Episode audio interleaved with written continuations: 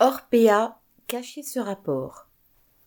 Le rapport de l'inspection générale des finances, IGF entre parenthèses, et de celle des affaires sociales, IGAS entre parenthèses, sur Orpea, qui compte près de 230 EHPAD en France, a poussé le gouvernement à porter plainte contre le groupe pour présomption de détournement de fonds publics.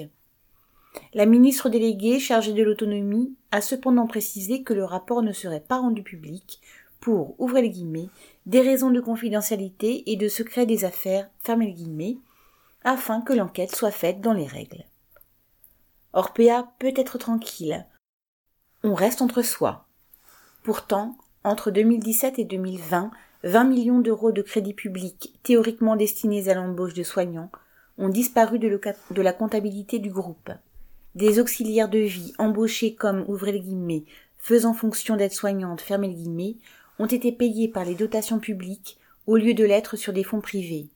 Un détournement estimé à plus de 50 millions d'euros. Des fournisseurs de produits payés par l'État auraient également accordé à Orpea plus de 18 millions de remises de fin d'année, cadeaux de Noël pour les actionnaires du groupe.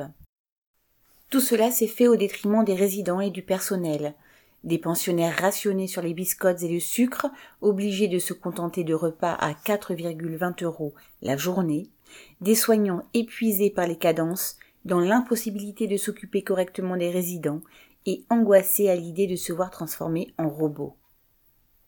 Le gouvernement a hâté l'enquête, sans doute pour rejeter toute accusation de négligence et d'indifférence sur un sujet sensible dans cette période électorale. Mais point trop n'en faut.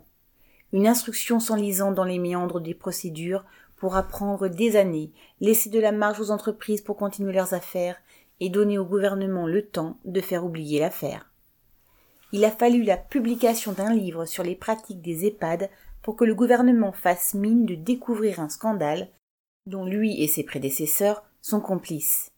Il voudrait maintenant l'enterrer au plus vite. Par leurs révélations et leurs mouvements à plusieurs reprises, les travailleurs des EHPAD avaient alerté l'opinion publique et contribué il y a longtemps à lever le voile sur les pratiques de leurs patrons et actionnaires. Mieux vaut compter sur eux pour continuer à le faire que de se fier à des gouvernants surtout pressés de se débarrasser du problème. Sylvie Maréchal.